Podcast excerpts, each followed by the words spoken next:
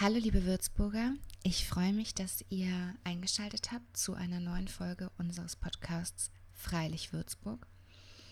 Diesmal geht es um die Bahnhofsmission, die in diesem Jahr 120-jähriges Jubiläum feiert.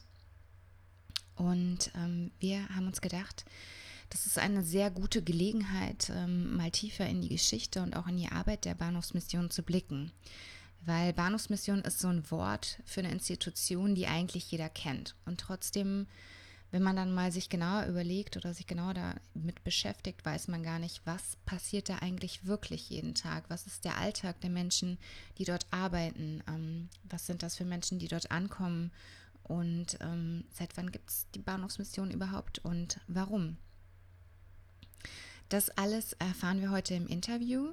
Und zwar geht es darum, was macht die Bahnhofsmission aus, was macht die Arbeit aus, die dort jeden Tag 24 Stunden ähm, geschieht, welche Menschen kommen dort an und wie kann man ihnen helfen? Und vor allem, wie ist es, wenn man dort arbeitet und oft hilflos zusehen muss, wenn quasi Menschen ankommen, denen man nicht mehr helfen kann.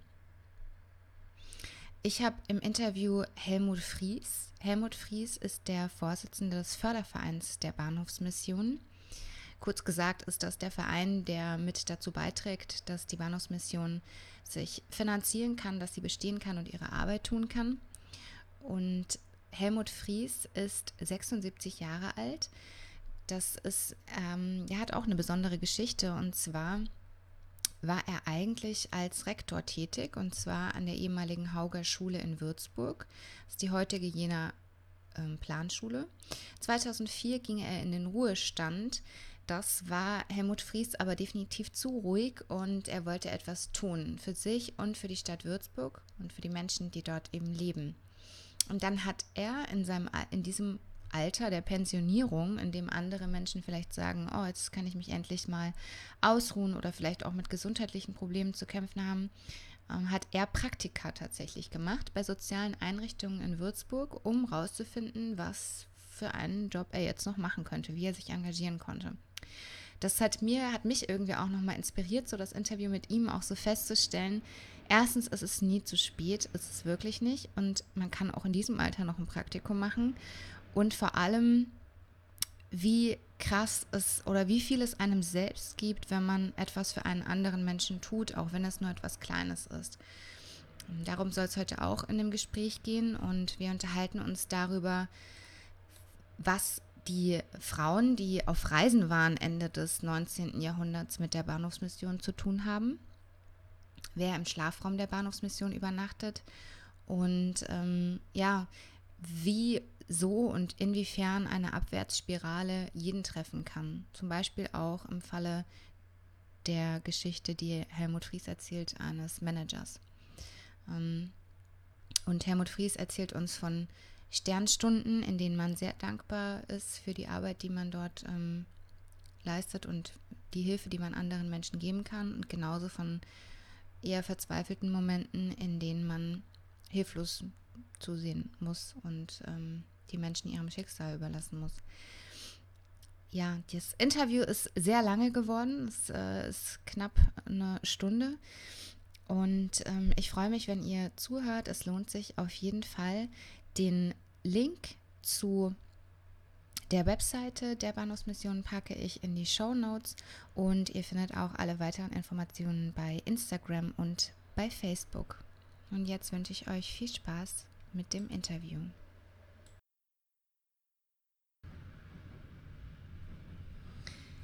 So, herzlich willkommen, Herr Fries. Wir sind ähm, direkt in der Bahnhofsmission. Das ähm, könnt ihr vielleicht auch während des Gesprächs immer mal wieder ein bisschen ähm, hören. Die Züge rauschen im Hintergrund. Wir sind direkt an Gleis 1, sind jetzt im, im ersten Stock quasi und ähm, unter uns ist die Bahnhofsmission direkt der Eingang quasi für alle anderen ähm, Besucher, die vorbeikommen. Da waren wir gerade eben. Und ähm, ja, ich freue mich sehr, dass Sie heute hier sind. Ja, ich freue mich auch, dass ähm, Frau Kleinstadt eben an uns, an die Bahnhofsvision gedacht hat und eben den Vorschlag gemacht hat, einen Podcast eben mit uns zusammenzustellen, ein Interview eben mit mir als dem Vorsitzenden des Fördervereins der Bahnhofsmission zu führen. Genau. Bin gespannt auf die Fragen und ich hoffe, dass ich auch entsprechend gut antworten kann. Ja. Es gibt nämlich einen ganz besonderen Anlass, äh, weswegen wir auch jetzt zu diesem Zeitpunkt das Gespräch führen. Und zwar ist im September ein Jubiläum. Ähm, können Sie dazu vielleicht nochmal vorab kurz zwei, drei Sätze sagen? Nun, da muss ich natürlich sehr weit zurückgreifen. 1898, 1899 äh, nahm die Bahnhofsmission in Würzburg hier ihren Anfang. Es war damals so gewesen, dass ähm, im Zuge der Industrialisierung und der Landflucht sehr viele Frauen, Mädchen in die Stadt geströmt sind, um hier Arbeit zu finden. Allerdings, da sie sehr unbedarft gewesen sind, äh, sehr oft dann auch unter die Räder gerieten. Hier gab es Schlepper, Nepper und sonstige Menschen, die nichts Gutes mit ihnen vorhatten. Mhm. Und das wurde nun von verschiedenen Frauen der beiden Kirchen, der katholischen und der evangelischen Kirche, beobachtet, mit Sorge beobachtet. Und ähm, man entschloss sich eben diesen Mädchen und Frauen eben hier vor Ort zu helfen, sie zu vermitteln. Nochmal ganz kurz ähm, zurück, also nur als Erklärung, wir haben quasi 120 Jahre Bahnhofsmission und Herr Fries ist jetzt quasi schon direkt in die Geschichte eingestiegen. Ähm, aber machen wir einfach mal an der Stelle weiter. Warum gab es denn oder warum vielleicht für alle Hörer, die das, ähm, die da nicht so den geschichtlichen Einblick haben, warum waren zu dieser Zeit so viele Frauen und Mädchen dann auf Reisen?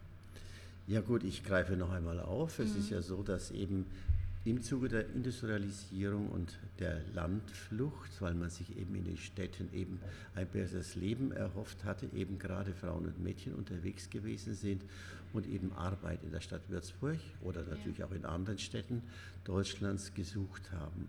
Aber wie ich schon vorhin sagte, ähm, hier war Gefahr. Mhm. Und ähm, hier war es dann nun eben für diese Frauen aus diesen beiden Kirchen sehr wichtig, hier eine Lösung zu finden und solchen Frauen zu helfen, dass sie seriös vermittelt worden sind mhm. an Arbeitgeber, an Haushalte oder auch an Geschäfte, wo sie als sogenannte Ladnerinnen, heute würde man sagen Verkäuferinnen, eben tätig gewesen sind. Mhm. Sie wollten in jedem Falle vermeiden, dass ähm, hier etwa Zuhälter oder ähnliches zwielichtiges Gesindel eben diese Frauen eben verführen bzw. eben in den Abgrund bringen. Mhm. Diese Frauen aus den beiden Kirchen äh, standen am Gleis und warteten darauf, wenn die Züge gekommen sind, ob Frauen und Mädchen dabei waren mhm. und sprachen dann diese Frauen und Mädchen an und haben dann eben versucht, sie seriös zu vermitteln. Und damals nahm eben nur die Bahnhofsvision ihren Anfang. Mhm. Diese beiden Gruppen von äh, Frauen, die damals tätig waren, gehörten, wie ich schon sagte, zur katholischen und evangelischen Kirche, hatten einen bestimmten Namen. Ähm, und zwar nannte sich die einen ähm, Mädchenschutzverein und die anderen Freundinnen junger Mädchen und mhm. Frauen. Mhm. Wie ich schon sagte, es waren zwei Kirchen, die hier tätig geworden sind, die katholische und die evangelische Kirche. Aber diese beiden Institutionen arbeiteten an der Bahnhofsmission sehr eng zusammen. Ähm, man kann das heute noch am Logo der Bahnhofsmission sehr gut erkennen. Hier über unserer Türe befindet sich noch ein altes Schild, über dieser Türe hier, wo also noch die beiden äh, getrennt voneinander dargestellt sind, als katholische und als evangelische Bahnhofsmission. Gelber Balken für die katholische Kirche, violetter violettes Kreuz eben für die evangelische. Und dann wurde das Ganze zu einem gemeinsamen Logo zusammengeführt, so wie es heute eben existiert. Sieht man zum Beispiel hier sehr gut an dieser Jacke auf der Rückseite, die da hängt. Eben, ja, daran erkennbar, blaue Jacken. Und wer kennt die Bahnhofsmission nicht? Sie sind schließlich 120 Jahre ja. seitdem. Das war jetzt so ähm, der Anfang der Geschichte. Wir steigen später nochmal in die Historie ein. Jetzt gehen wir nochmal kurz ähm, machen wir mal einen Abstecher in die Gegenwart. Und zwar, ähm, Bahnhofsmission ist so ein geläufiger Begriff, dass man sich eigentlich äh, gar keine Gedanken mehr darüber macht. Das gehört quasi zu jedem Bahnhof dazu und das ist einfach, gehört quasi wie schon zum Inventar und es ist scheinbar ganz klar, ähm, was hier passiert. Aber wenn man dann mal genauer nachfragt, wissen die meisten Menschen gar nicht, was, was passiert eigentlich jeden Tag an so einer Bahnhofsmission? Also vor allem in so einer Stadt wie Würzburg, sage ich mal, wo man die Armut im Stadtbild ja nahezu verschwunden ist, jetzt im Vergleich zu Großstädten wie Berlin. Ähm, da macht man sich ja im Alltag wenig Gedanken darüber. Und selbst am Bahnhof direkt, finde ich, wenn man aus dem, aus dem Gebäude rauskommt, wird man sehr wenig damit konfrontiert, jetzt im Vergleich auch zu großen Städten.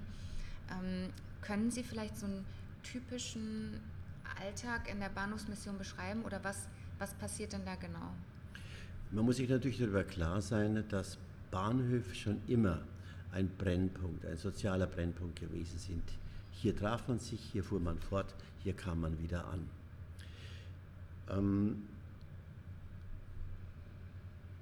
was ist der Alltag in der Bahnhofsmission? Wer kommt denn eigentlich zu uns? Hier vielleicht zunächst mal eine sehr beeindruckende Zahl. Wir hatten in den letzten Jahren zwischen 45.000 und 46.000 Besucher mhm. pro Jahr. Das heißt also pro Tag im Durchschnitt etwa 120 Kontakte. Ähm, was sind das eigentlich für Menschen? Nun, manche kommen nur, weil sie die Zeitung lesen wollen, ein kleines Gespräch führen wollen, äh, vielleicht ein Pflaster brauchen, ein gutes Wort treffen sich vielleicht mit jemandem, möchten sich ein wenig unterhalten, finden vielleicht auch in der Bahnhofsmission so etwas wie eine Heimat, mhm. weil sie sich zu Hause möglicherweise sehr einsam fühlen und kaum mehr Kontakte pflegen. Es könnten natürlich auch Menschen sein, die in einen Notfall verwickelt sind, die unmittelbare Hilfe brauchen, sei es nun ärztlicherseits oder eben das Beratungsgespräch, das ihnen heraushilft aus einer Mannigfaltigkeit von Problemen, die sich gegenseitig überlagern. Es ist ja so, dass die meisten Menschen, die zu uns kommen, nicht nur ein Problem haben, mhm. sondern mehrere Probleme zu gleicher Zeit und sich nicht mehr in der Lage fühlen, diese Probleme alleine zu lösen, mhm. keinen Ausweg mehr finden. Also die Spannbreite der Besucher ist sehr breit, sehr weit. Mhm. Wie gesagt, die Tasse Tee, ähm, ja, eine Kleinigkeit zu essen, mhm. einfach mal da sein dürfen, vielleicht ein wenig Geborgenheit und Sicherheit spüren. Mhm. Sehr viel mehr können wir oft erst zunächst gar nicht machen. Ähm, wir sind auch hier in unserer Arbeit nicht lösungsorientiert. Mhm. Hier gibt es keine schnellen Entscheidungen, vor allen Dingen keine schnellen und raschen Lösungen. Wir sind einfach gehalten, Nähe zu den Menschen zu suchen, Verständnis zu wecken, auch in Mimik und Körperhaltung eben unsere Zuwendung zum Ausdruck zu bringen, ihnen zu vermitteln, hier bist du willkommen, hier bist du sicher aufgehoben. Wir sind hier eine niederschwellige Einrichtung, das bedeutet, niemand muss sich bei uns anmelden, jedermann kann hier hereinkommen. Auch ein Reisender, der zum Beispiel gerade seinen Zug nicht mehr erreicht hat, auch der darf zu uns natürlich kommen und sich hier bei uns ein wenig ausruhen, bis der nächste Zug eben für ihn fährt. Ähm, ja. Es gibt, wenn man ähm, reinkommt, erstmal einen Empfang quasi. Da sitzen dann in der Regel zwei Personen, ähm, die die Besucher empfangen und dann, wenn man weiter durchgeht durch das Gebäude, gibt es einen Aufenthaltsraum, ähm, wo man sich hinsetzen kann, Tee trinken kann, was essen kann. Und es gibt auch einen Schlafraum für Frauen. Ähm, wer darf denn da übernachten?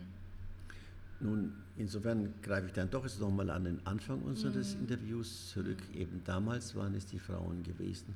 Und auch heute noch ist es so, dass Frauen bei uns äh, bevorzugt eben werden. Mhm.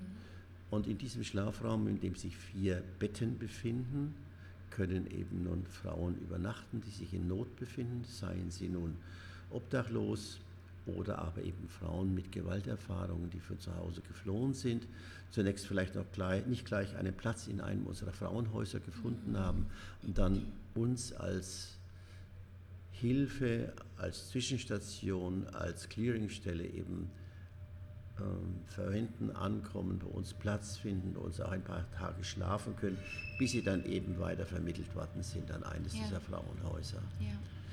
Ähm, das heißt, es ist auch die, Bahnhofs-, äh, die Aufgabe der Bahnhofsmission, den Menschen eine weitere Perspektive zu eröffnen, zu sagen, hier, wir kümmern uns darum, dass sie zum Beispiel in einem Frauenhaus einen Schlafplatz bekommen. Genau, das sind natürlich Möglichkeiten der konkreten Hilfe. Wir sind natürlich vernetzt mit allen weiteren sozialen Einrichtungen, die es in der Stadt Würzburg gibt. Es gibt sehr viele davon. Wir können gar nicht alles klären, nicht alles erledigen, nicht alles in Ordnung bringen, schon gar nicht etwa einer Lösung zuführen, aber wir können eben vermitteln. Ähm, und eben dann damit Schritte einleiten, mhm. sofern diese Menschen überhaupt noch in der Lage sind, ähm, sich helfen zu lassen. Hier stoßen wir oft schon an, an Grenzen, an, an unsere Möglichkeiten. Vor allem, wie ich schon vorhin angedeutet habe, wenn es Menschen sind mit mehrfachen Belastungen, meinetwegen ohne Arbeit, ohne Geld, ohne Wohnung, äh, ohne soziale Kontakte und ähnliches mehr, wo anfangen, wo etwas in Ordnung bringen, wo diesen Menschen eben helfen, konkret. Es ist zunächst mal sicher am Anfang das Gespräch, das vertrauensvolle Gespräch, die Möglichkeit, sich in einem Vier-Augen-Gespräch natürlich auch zurückzuziehen und es nicht öffentlich etwa in unserem Aufenthaltsraum zu tun. Das muss ja nicht jeder mitbekommen. Hier ist ja auch der Personen- und Datenschutz von großer Bedeutung. Niemand muss übrigens seinen Namen nennen, sondern jeder, jeder wie ich schon sagte, ist willkommen an, in unserer mieterstelllichen Einrichtung.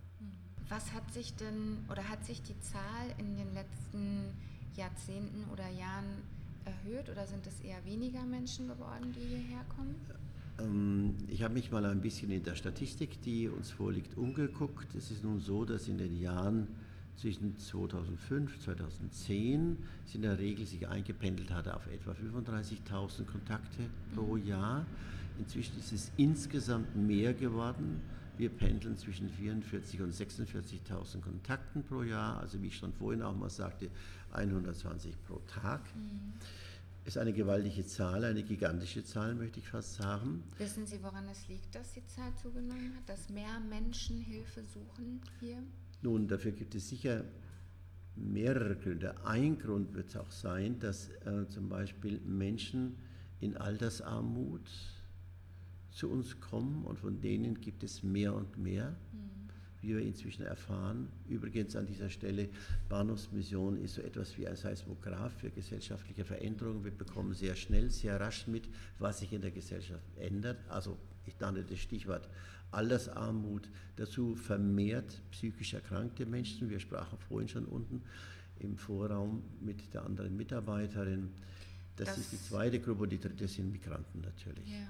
Das wäre jetzt nämlich meine nächste Frage gewesen. Ähm, das steht ja auch in der Broschüre oder ich glaube auf der Website habe ich es gelesen, dass immer mehr Menschen mit psychischen ähm, Erkrankungen und Problemen hierher kommen. Was sind das für Probleme oder was steckt da dahinter? Gut, ähm, wie ich schon auch meine oder auch immer wieder beobachte, es ist so, dass es die Vielzahl vor allen Dingen von Problemen, die diese Menschen haben und die sie nicht mehr bewältigen können und die zu einer ungeheuren Belastung natürlich mhm. dann führen. Und solche Menschen, sagen wir auch psychisch, nenne ich es mal, deformieren, belasten, krank machen. Ich meine, es gibt dann Menschen mit diesen Mehrfachbelastungen, wie ich schon sagte, die keine Wohnung, keine Arbeit haben, kein Geld, die überschuldet sind, die gleichzeitig parallel dazu auch ähm, Suchtprobleme eben mit sich herumtragen. Dann die Frauen, die eben Gewalterfahrungen haben und mit verschwollenem Gesicht zu uns kommen, sind die Strafentlassenen. Es sind dann eben auch vor allem Menschen mit Beziehungskonflikten, die ähm, sich nicht mehr zurechtfinden und vereinsamen. Alte Menschen vor allen Dingen auch, die in Einsamkeit leben, psychisch Kranke insgesamt mehr oder mehr die gleichen und die genauen Ursachen kenne ich natürlich nicht, darüber bin ich kein Fachmann. Mhm. Aber wir merken es an den Verhaltensweisen dann, wenn ein Mensch eben besonders belastet ist und sich dann entsprechend auch bei uns im Aufenthaltsraum äh, auffällig benimmt, verbal unter Umständen auch übergriffig wird und äh, sich nicht mehr beherrschen kann, mhm. Beziehungsweise eben dann auch wieder flüchtet aus den, unseren Räumen. Wir haben da zum Beispiel das Beispiel einer Frau, die sich nur kurz immer aufhalten kann, weil sie sagt, sie wird in diesen Räumen von tödlichen Strahlen eben bedroht und sie muss also sehr schnell wieder hinaus ins Freie gehen. Das ist also eine ganz klare Sache, klar beieinander, psychische äh, Erkrankung die dahinter steht. Wir haben natürlich dann die Menschen, die suizidgefährdet sind. Und das sind sehr viele, was auch dann, wenn es ins Gespräch kommt, unsere Mitarbeiter sehr belastet.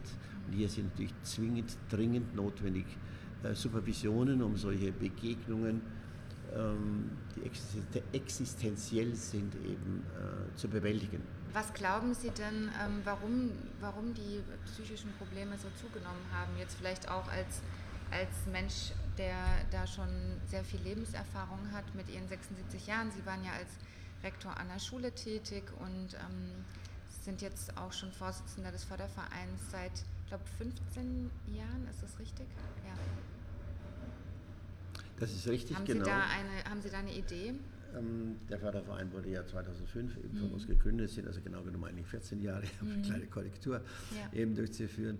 An der Stelle, was glaube ich, woher diese Zunahme von psychischen Erkrankungen kommt? Nun ist unsere Gesellschaft insgesamt, die Anforderungen unserer Gesellschaft äh, zu umfangreich geworden, so unübersichtlich, kommen diese Menschen nicht mehr mit den Fortschritten äh, der Techniker und eben den Entwicklungen nicht mehr klar, kommen sie nicht mehr mit, werden sie abgehängt vor allen Dingen von der Entwicklung.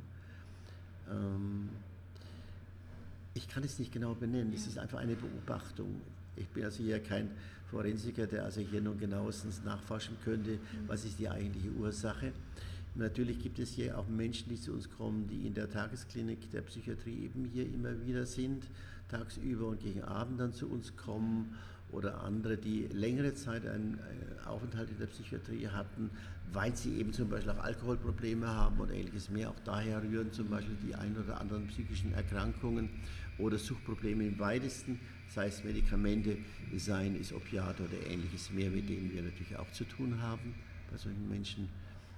Ähm, also möglicherweise ein ganzes Spektrum von Ursachen, die dazu führen, dass die Menschen psychisch krank sind ja. und psychisch auffällig zumindest werden. Ja. Wie kamen Sie denn dazu? Also ich habe es schon in der Einleitung gesagt, ähm, Herr Fries war als ähm, Rektor hier an der Hauger-Schule, heute ist es die Jena-Planschule in Würzburg, tätig und ähm, hat sich dann in seiner Pensionierung dafür entschieden, ähm, hier den Förderverein mitzugründen und ist jetzt hier Vorsitzender.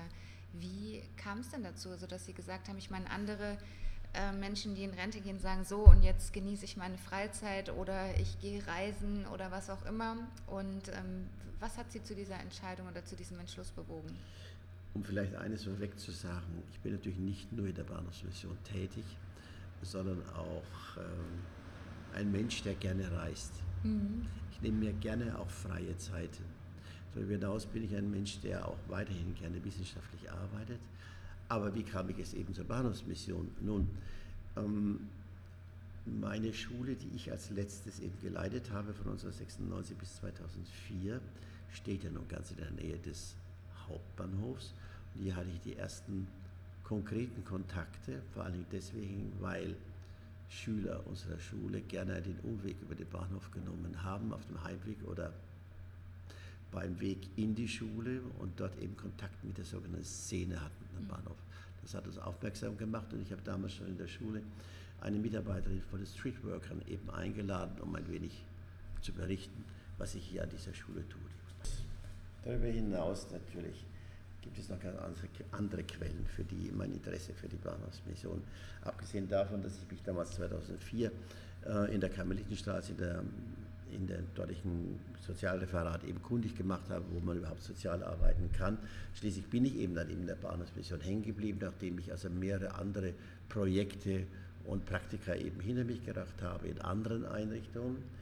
Das hängt wohl auch mit zusammen mit meinen Kindheitserinnerungen. Ich bin als Kind äh, neben den Gleisen aufgewachsen. Und äh, Züge haben für mich schon immer eine Faszination ausgeübt. Auch die Spur der Schienen, die in der Ferne da zusammenlaufen. Vielleicht hängt es zusammen mit einem gewissen Fernweh oder eben der Lust auf Reisen oder eben ein Geheimnis, das vielleicht möglicherweise hinter den Zügen steckt.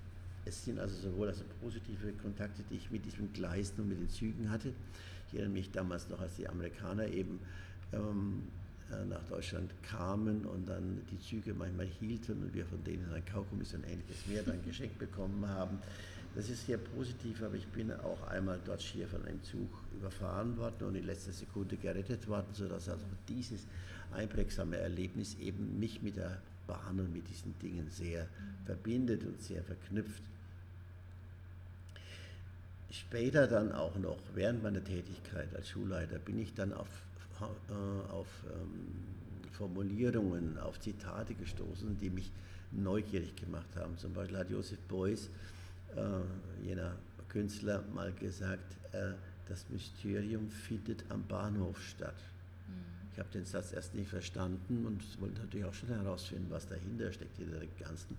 Oder dann auch eben, dass andere gesagt haben, am Bahnhof ist öfters mal die Hölle los, mhm. aber manchmal kann man auch den Himmel entdecken. Mhm. Nun gut, und übrigens ist das ein Grund, dass, äh, oder ein Auslöser dafür gewesen, dass eines unserer Werbemittel früher den Titel hatte, wo der Himmel die Erde berührt. Mhm. Ähm, was ich auch sehr zutreffend fand, denn ich habe dann als Mitarbeiter immer wieder erlebt, dass es Berührungen mit dem Himmel gewissermaßen gibt oder dass der manchmal gar nicht so fern ist. Vor allen Dingen dann, wenn es glückt, einen Kontakt zu einem Menschen herzustellen. Erinnern Sie sich da an eine spezielle Situation, die Ihnen noch im Gedächtnis ist? Vielleicht so erstmal. Ähm, Im Internet las ich mal einen Satz, der dann auch als Plakat mir dann an anderer Stelle auffiel, nämlich kannst du bitte die Welt retten? Eine provokative Frage. Ich fand sie toll. Ähm, man könnte jetzt weitergehen und so habe ich dann mich auch gefragt, kann die Bahnhofsmission die Welt retten? Das kann sie natürlich nicht. Aber sie kann zumindest am Bahnhof das retten, was möglich ist. Und es ist erstaunlich, wie viel dann doch eben auch möglich ist. Und von Hermann Hesse stammt zum Beispiel ja auch äh, das Zitat, ich zitiere wörtlich, damit das Mögliche entsteht, muss immer wieder das Unmögliche versucht werden. Und genau das tun wir hier auch. Und der Erfolg lässt dann nicht lange auf sich warten.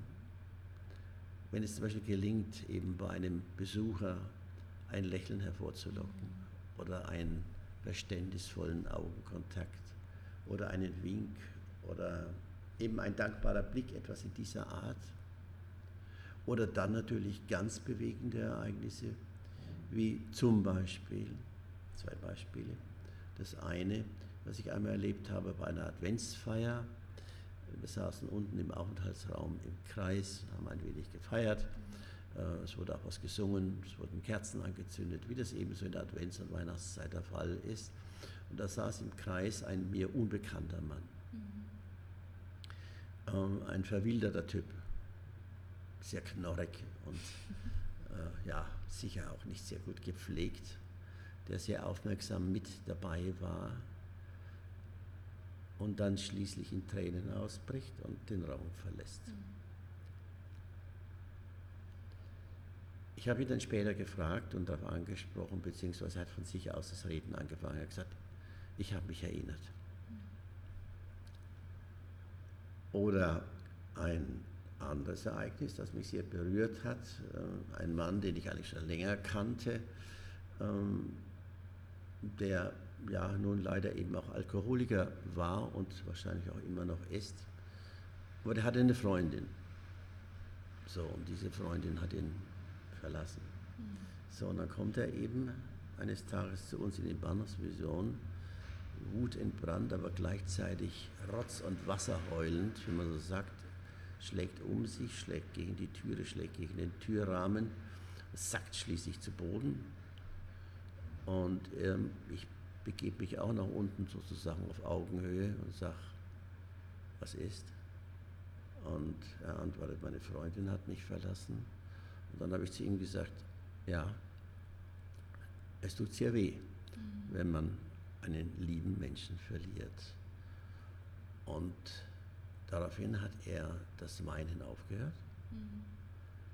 hat mir die Hand gegeben, Danke gesagt und ist gegangen. Mhm, das ist eine schöne Geschichte, ja. Mhm. Das sind so diese Sternstunden und Sternminuten, die wir natürlich hier in der Warnungsmission durchaus auch erleben, auch wenn wir niemals, wie ich schon jetzt glaube ich mehrfach angedeutet habe, lösungsorientiert arbeiten können. Das geht nicht.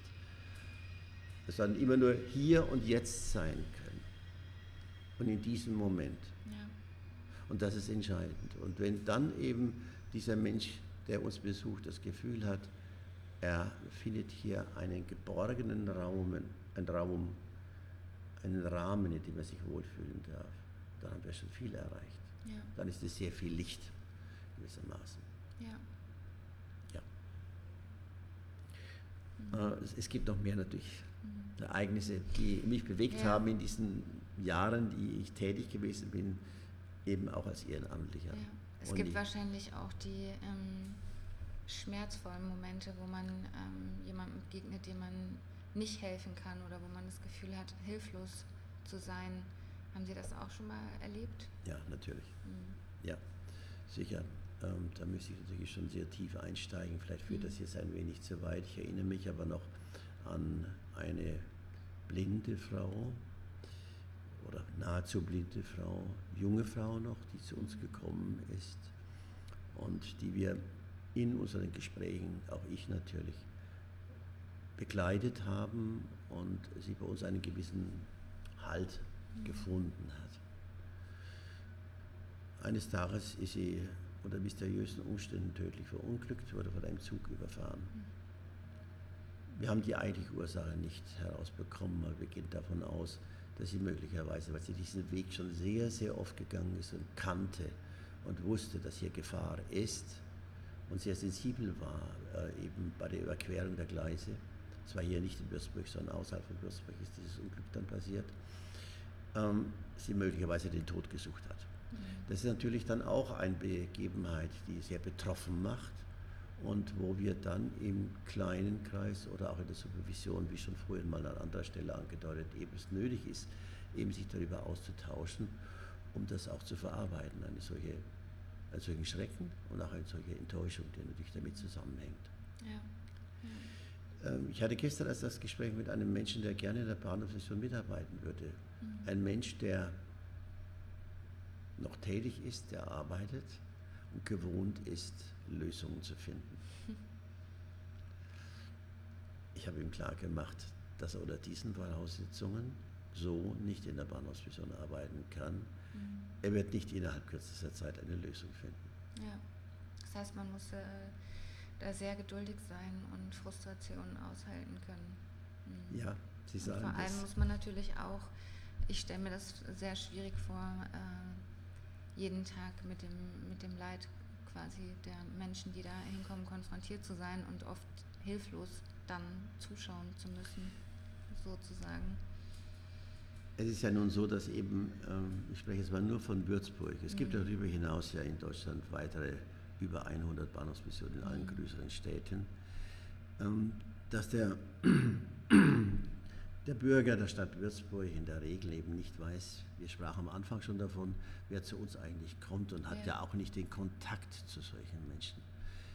Mir wurde nun ab 2004 die Möglichkeit gegeben, eben solche Menschen am Rande der Gesellschaft kennenzulernen. Das war ein sehr heilsamer Prozess. Ähm, wir sind es ja gewohnt, zumindest im Durchschnitt, eben, dass uns alles zur Verfügung steht, was wir eben so glauben, zum täglichen Leben zu brauchen. Und dazu gehören eben also bestimmte Grundbedürfnisse.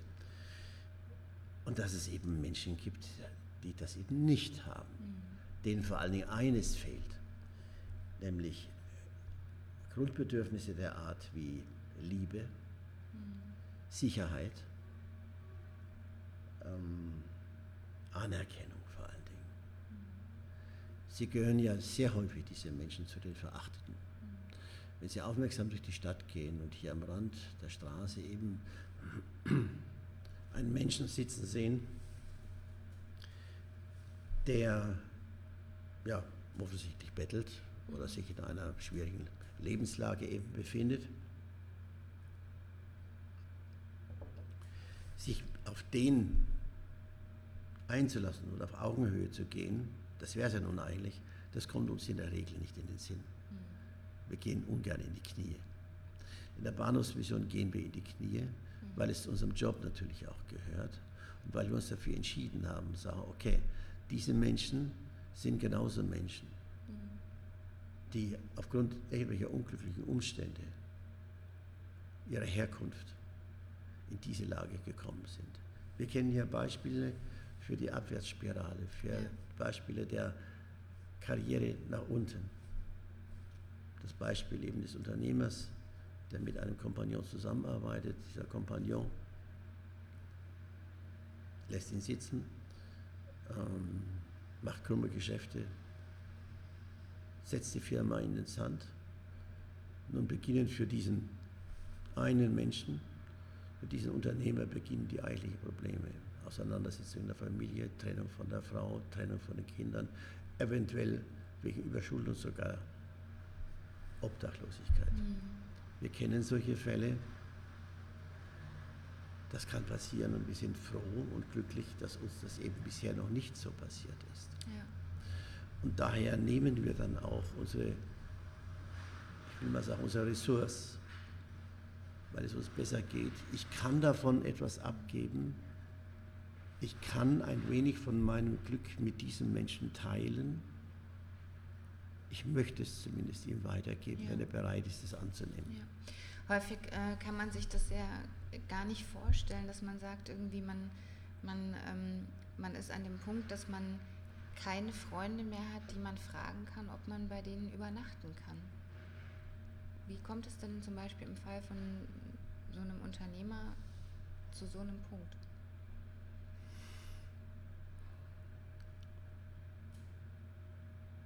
Ich meine, das ist natürlich eine Entwicklungsgeschichte, das muss natürlich nicht über Nacht geschehen, so etwas. Das ist ein Zustand, der sich Schritt für Schritt eben dann einstellt und wo sich dann plötzlich jemand auf der Straße mhm. wiederfindet mhm. und ihm das erst bewusst wird. Ich habe allerdings in der Bahnhofsvision Menschen kennengelernt, über deren Vergangenheit ich wenig erfahren habe, aber die sich dieses Leben auf der Straße eingerichtet haben mhm. und es auch gar nicht mehr anders möchten und ihre eigene Lebensphilosophie aufgebaut haben. Das waren hoch spannende, hochinteressante Gespräche. Aber das sind ja wahrscheinlich die wenigsten, oder? Das sind sicher die wenigsten. Ähm, wir haben einfach sehr viele enttäuschte Menschen, mhm. abgehängte Menschen. Mhm. die nicht mehr teilhaben. Hier wahrscheinlich auch, ähm, ich stelle mir das so vor, wenn man je öfter man ein Nein hört oder Nein, wir können dich jetzt nicht schon wieder aufnehmen, desto weniger möchte man dann beim nächsten Mal fragen und desto mehr ähm, ja, entfremdet man sich ja dann auch oder wird, fühlt sich ausgeschlossen und ähm, kommt dann immer mehr in dieses Gefühl von ich bin allein und jetzt frage ich auch wirklich niemanden mehr. Eines der schlimmsten Gefühle überhaupt, die ich wahrgenommen habe bei unseren Besuchern, ist eben das Gefühl, mich braucht niemand mehr, mhm. ich bin einsam. Ja. Das ist unglaublich belastend für diese Menschen und gibt ihnen nicht mehr die Möglichkeit, nach vorne zu schauen und eine Perspektive mhm. aufzubauen. Deswegen versuchen wir zumindest Bilder zu entwerfen, ressourcenorientiert Bilder zu entwerfen, Perspektiven, äh, die diesen Menschen eine Hilfe mhm. sein könnten, eine Orientierungshilfe in die Richtung könnte ich handeln, in die Richtung könnte ich denken, in die Richtung könnte ich zumindest hoffen. Mhm. Gemeinsam gewissermaßen Zuversicht haben, mhm. wir machen das zusammen. Wir sind für dich da, wir führen das Gespräch miteinander, wenn es dir nicht gut geht. Gibt es an der Bahnhofsmission, äh, zum Beispiel gibt es jetzt in Großstädten auch so Busse, die dann ähm, direkt zu den Obdachlosen hinfahren, wo sie die Möglichkeit haben, sich zu duschen, weil das ja zum Beispiel auch ein Punkt ist, ähm, sobald man nicht mehr die Möglichkeit hat, die Grundbedürfnisse, die Sie ja vorhin angesprochen haben, zu erfüllen, das heißt Essen, Schlafen, aber natürlich auch sich ähm, zu waschen, dass man dann ähm, immer mehr ja, abgekoppelt wird von anderen Menschen, weil man sich gar nicht mehr traut, in Berührung zu gehen. Man traut sich ja gar nicht mehr, sich jemandem zu nähern, fühlt sich total unwohl, weil man ähm, nicht, ähm, ja, sich nicht mal kurz ein frisches T-Shirt anziehen kann oder so. Gibt es da auch die Möglichkeit an der Bahnhofsmission oder vermitteln Sie da Möglichkeiten? Hm, für Männer weniger. Mhm. vor allen Dingen für Frauen. Ja. Frauen können bei uns duschen, können bei uns übernachten, wie ja, schon gesagt worden ist, und können eine Notversorgung an Kleidung und Hygieneartikeln von uns mhm. haben. Ja. Bei den Männern sieht es ein bisschen anders aus. Es gibt ja vor allen Dingen hier in Würzburg, wenn es zum Beispiel um Kleidung geht, ähm, die sogenannte Kleiderkammer der Caritas, wo wir die Menschen hinschicken, wo sie sich dann einkleiden können und entsprechende äh, ja, Kleidungsstücke eben aus, äh, äh, geschenkt bekommen. Männer können, was das Duschen und das Reinigen anbetrifft und Hygiene anbetrifft, vor allem in der Wärmestube eben, mhm. äh, hingehen und dort eben auch sich an bestimmten Tagen eben entsprechend pflegen. Das ist bei uns in der Bahnhofsmission weniger möglich. Ja. Allerdings geben wir natürlich auch den Männern, soweit notwendig wir haben, eben Hygieneartikel heraus. Mhm. Dazu gehören zum Beispiel auch Verhütungsmittel, die bei uns also durchaus vorhanden sind.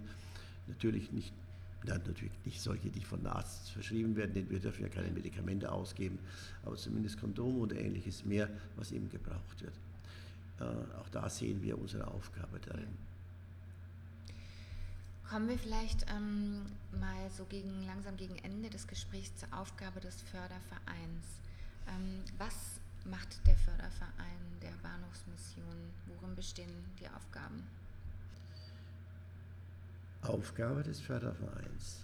Ab dem ersten Tag mehr und mehr, wie schon angedeutet, erstens die Öffentlichkeit zu informieren und dazu natürlich alle nur denkbaren Medien zu nutzen, die es gibt, um eben Informationen an die Öffentlichkeit weiterzugeben, mit den entsprechenden Werbemitteln, mit entsprechenden Veranstaltungen, seines Benefizveranstaltungen, seines Referates, seines Gottesdienste, seines andere Gesprächsmöglichkeiten, die wir geschaffen haben, Picknick zum Beispiel, mhm. Tanz ähm, am oder im Bahnhof und ähnliches mehr um eben möglichst Öffentlichkeit, nah die Öffentlichkeit heranzukommen. Wenn jetzt Hörer sagen, sie würden gerne in irgendeiner Form den Förderverein zum Beispiel unterstützen oder spenden oder was auch immer, welche Möglichkeiten gibt es denn da? Nun ja, es gibt ja auch die zweite Aufgabe natürlich mhm. noch des Fördervereins. Der will ja nicht nur informieren und eben interessieren für die Arbeit der Bahnhofsmission, sondern wir möchten natürlich auch Menschen gewinnen, mhm die uns unterstützen. Insofern sind wir eben auch als Fundraiser unterwegs und tätig, äh, versuchen Kontakte zu knüpfen und ein Netzwerk eben zu entwickeln, das uns eben zur Verfügung steht, um Unternehmen, um aber auch Privatpersonen, um Stiftungen und andere Einrichtungen zu erreichen, die bereit wären, uns zu unterstützen. Sei es in Form von Geld, von Zuschüssen, von Spenden, also Sponsoring im weitesten Sinne, auch ideell natürlich, äh, nicht nur rein finanziell. Oder eben der einzelne Bürger, der vielleicht seine Zeitspende einbringt und sagt, okay, ich bin gerne bereit, dieser Bahnhofsmission mitzuarbeiten im Rahmen meiner Möglichkeiten, wenigstens vier Stunden in der Woche. Das sind so Vorbedingungen, die äh, erfüllt sein sollten zumindest. Ähm, oder aber eben natürlich, wie ich schon sagte, in Form von Geldspenden. Zum Beispiel äh, haben wir äh, sogenannte Nachtpaten, die eben eine Nacht finanzieren, 120 Euro in etwa. Mhm. Ähm, oder aber eben Paten, die unter Umständen, wenn sie über entsprechendes Geld verfügen, eben auch einen ganzen Tag oder eben ein ganzes Monat finanzieren.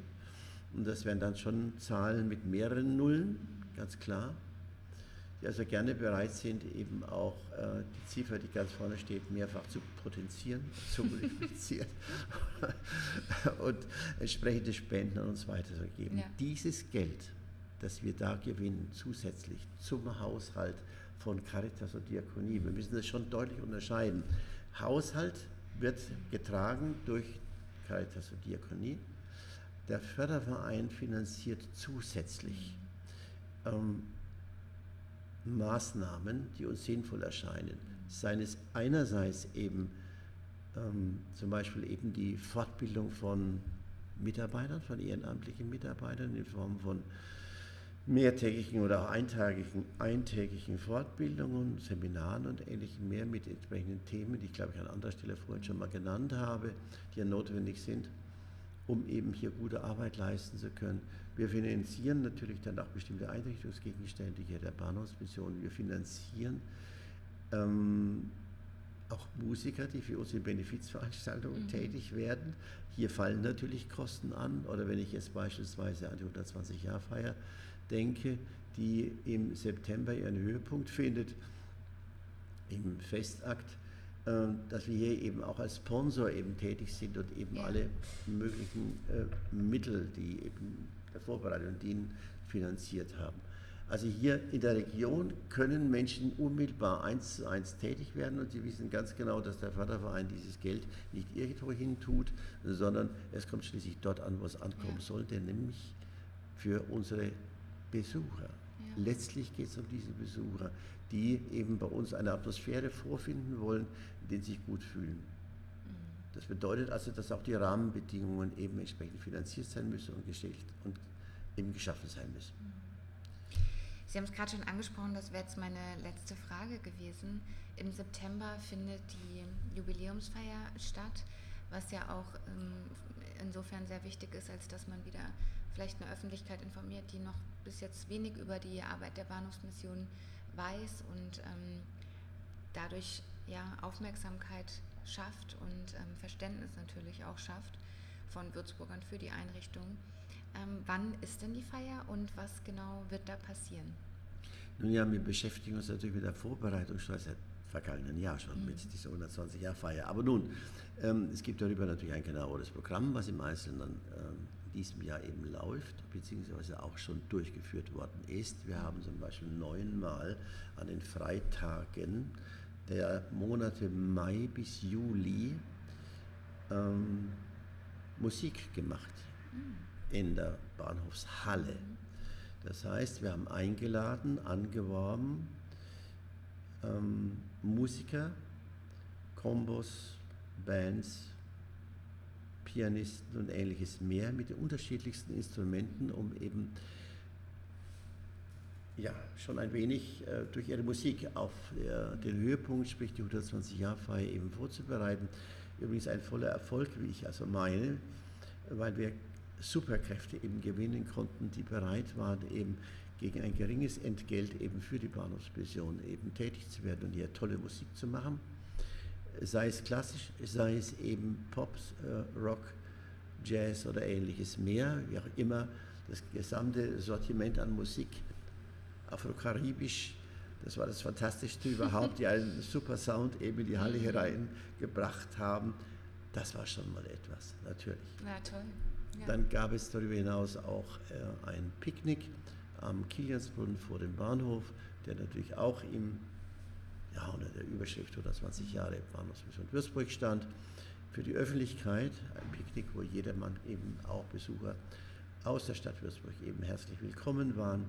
Und dann schließlich natürlich gibt es unsere Festveranstaltung, das eigentliche Ereignis dann im September, da wir sehr gute Beziehungen zur Stadt Würzburg pflegen und hier durch Oberbürgermeister und durch das Sozialreferat unterstützt werden, steht uns der große Ratssaal eben zur Verfügung für diesen Festakt am 20. September, ähm, wo dann eben auch Prominenz natürlich anwesend sein wird und wir eben ein, ja, ein entsprechendes Programm entwickelt haben, wo eben diese 120 Jahre eben bedacht werden.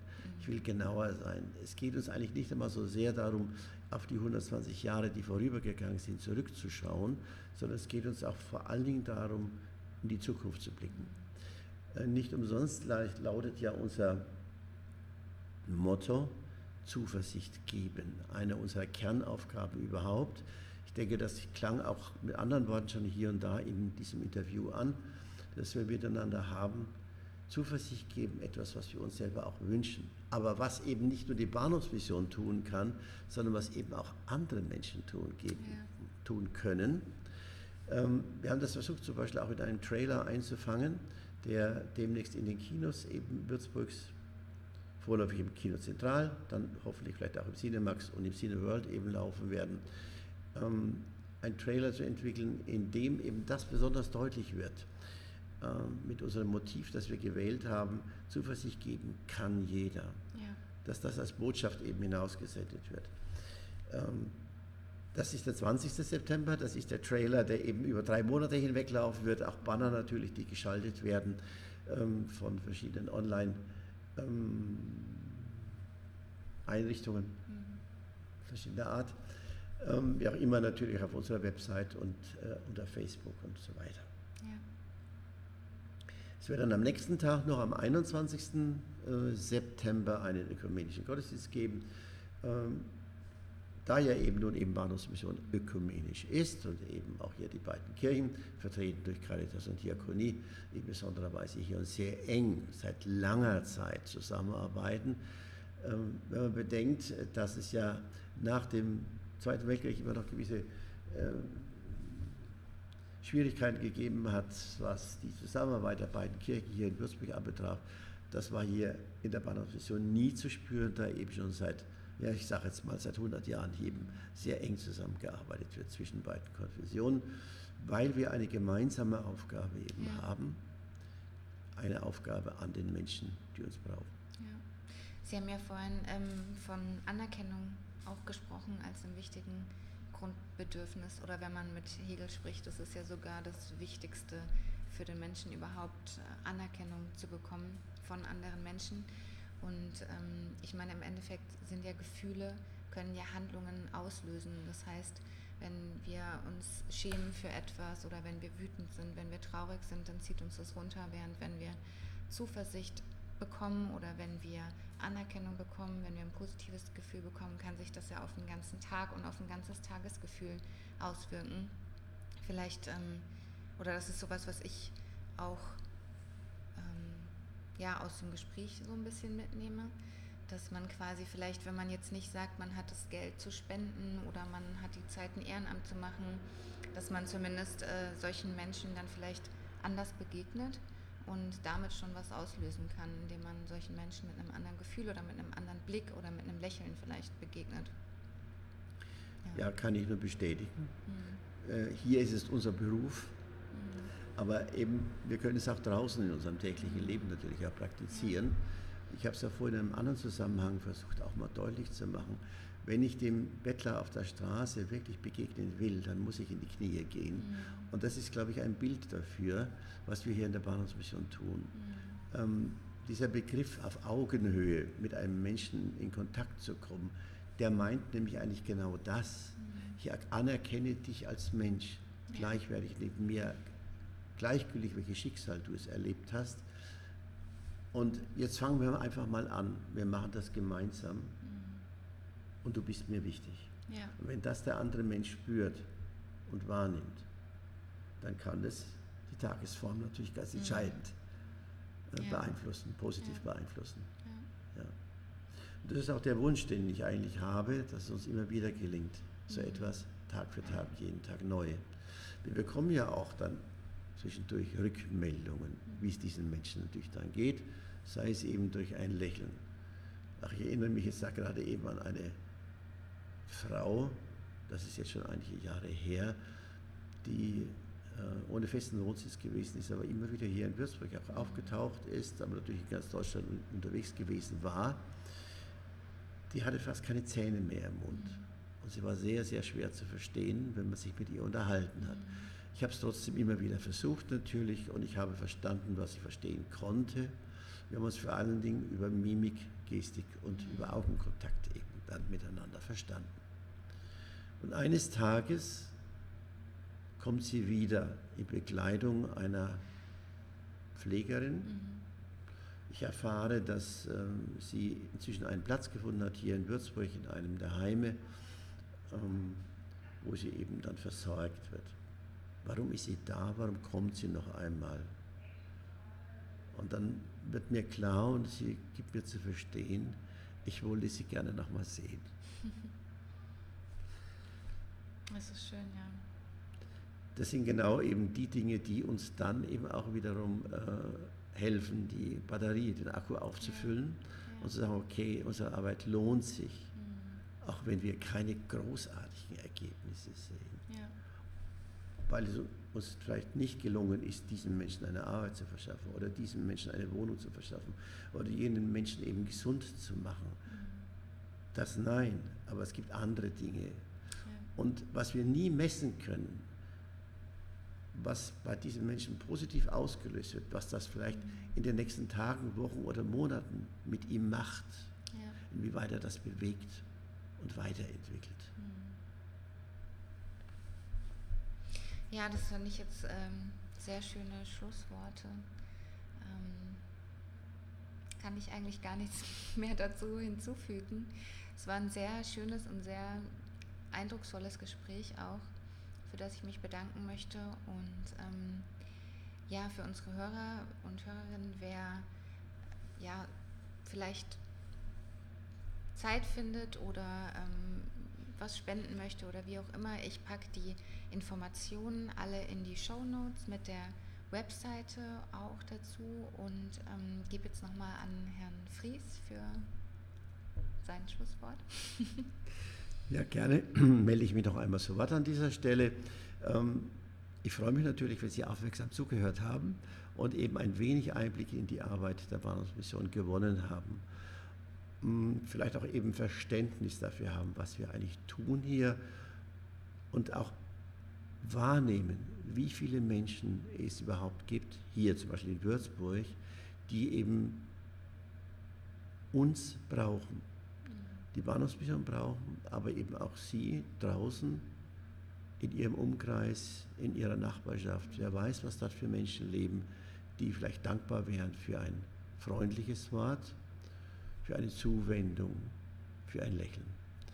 Äh, mich hat äh, früher mal ein Wort lange Zeit begleitet. Das Lächeln, das du aussendest, kehrt zu dir zurück. Vielen Dank.